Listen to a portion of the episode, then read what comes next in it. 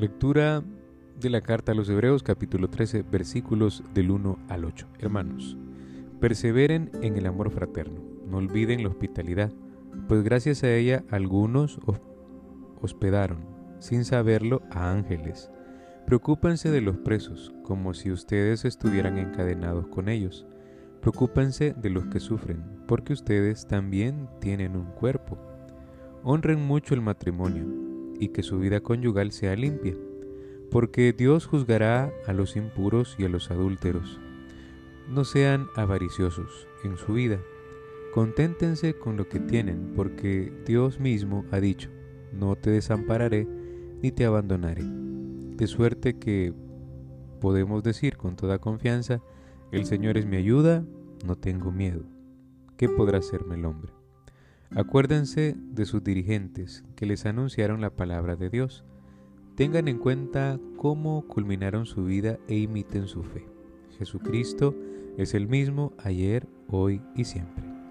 Palabra de Dios, te alabamos Señor.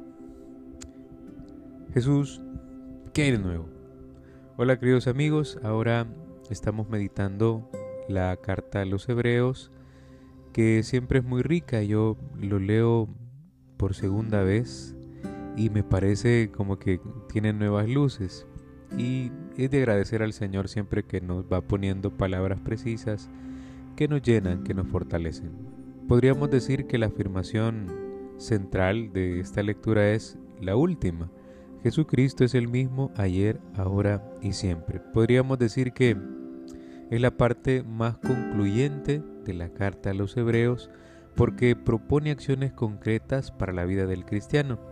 Y si ustedes se fijan, si vuelven a la releer a lo mejor en su momento o a escuchar otra vez este podcast desde el inicio, esta carta y este extracto propone acciones concretas para la vida cristiana que afecta varios ámbitos. Por ejemplo, habla del amor fraterno y concluye que hay que ser hospitalarios. Eh, habla también de preocuparnos por los presos y por los que sufren, eh, creyendo también que forman parte de un solo cuerpo con nosotros. No sé si has visitado alguna vez una cárcel, eso es, es muy duro, es muy difícil. Yo he visitado a un par de amigos, eh, un amigo ya hasta falleció, pero qué dura realidad y sobre todo también aquellas personas que están sufriendo a lo mejor no en una prisión, pero sí en carne propia dolencias.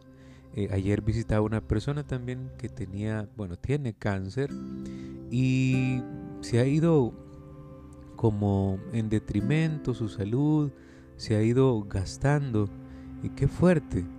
Pero hay algo muy muy bonito ahora que lo leo en la carta a los hebreos y es que nuestra visita, el solo hecho de estar ahí y a lo mejor hablando de otras cosas, no necesariamente de la obra de Dios, sino humanizar la relación, eh, puede ser de mucha alegría para ellos.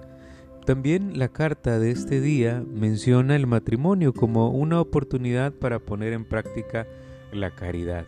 Y pensemos que el, matrimonio es algo bellísimo.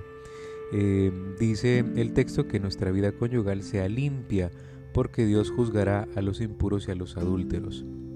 Eh, sí hay que tener en cuenta que la fornicación y el adulterio obviamente que son un pecado mortal y esto más que estar eh, criticando o ser tajantes sobre, sobre estas acciones, mejor digamos que estas realidades nos alejan del amor verdadero y, y ese amor verdadero pues eh, incluye a Dios, incluye a Dios como centro de nuestras vidas. Si nosotros nos alejamos de ese amor verdadero, al final nos estamos utilizando.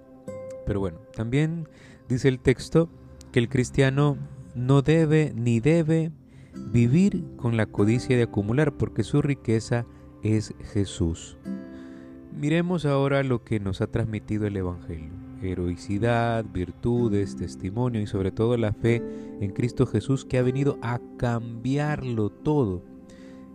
Esta, este encuentro ha logrado dar plenitud a nuestra historia humana. Nuestra vida se ha transformado porque ha afectado muchos ámbitos. Así que eh, redescubramos la gracia del Evangelio que nos invita a seguir construyendo esa persona nueva que brota del Espíritu Santo, que brota del amor y que el Señor quiere que se presente como tal para que otros descubran también la alegría del Evangelio.